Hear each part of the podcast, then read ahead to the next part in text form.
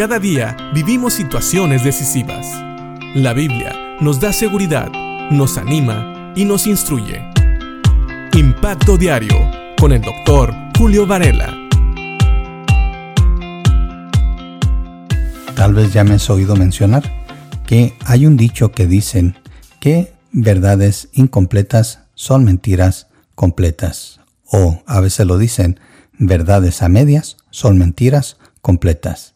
Y sabes, cuando nosotros como creyentes hablamos de la palabra de Dios y queremos dar el mensaje de salvación, tenemos que mencionar una parte que para muchas personas es muy incómoda mencionar.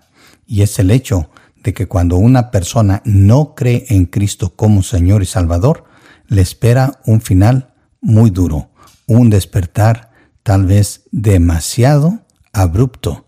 Porque sabes, hay personas que dicen que nosotros, los creyentes, los que hemos creído en Cristo como Señor y Salvador, hablamos puras fantasías, que Dios no existe. Y hay otras que dicen que sí, Dios existe, pero que al final de cuentas, si ellos le ruegan, los van a dejar pasar a la gloria. Y sabes, la Biblia no enseña eso.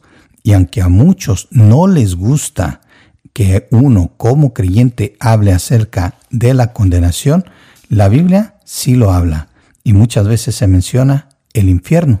Sabemos que el infierno es un lugar de tormento, aunque al final de cuentas la Biblia menciona también el lago de fuego, que es el lugar donde aquellos que no crean en Cristo como Señor y Salvador van a pasar una eternidad. Y para aquellos que piensan que no se debe de hablar del infierno, fíjate que Jesús, Jesús mismo habló de eso.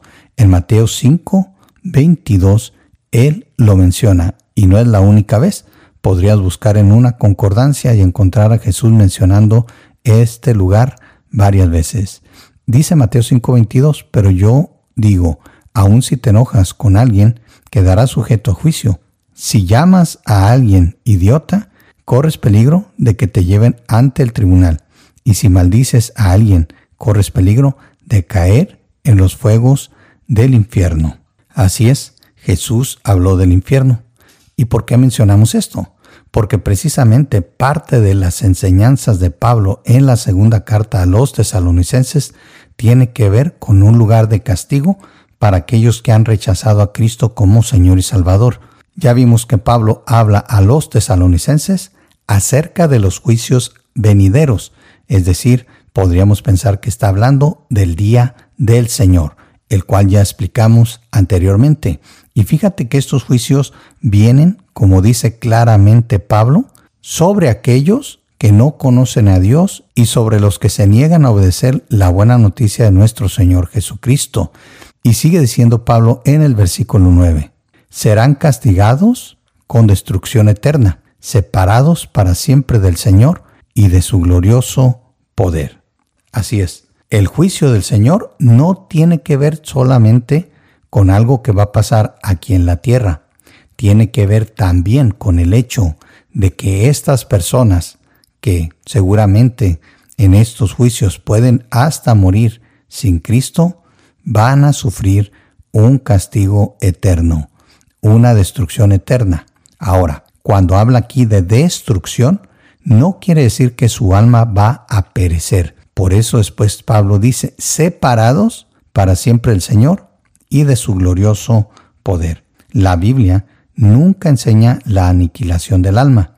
Más bien, la Biblia enseña que todo hombre, cuando muere, su alma es eterna y solamente su alma puede ir a uno de dos lugares, a la presencia de Dios y de gozar una eternidad con Él, o, como dice aquí, a una separación eterna, a un lugar de castigo, donde estarán separados para siempre del Señor y su glorioso poder. Esto suena un poquito drástico, pero es lo que la Biblia enseña. Y tenemos que enseñarlo también nosotros.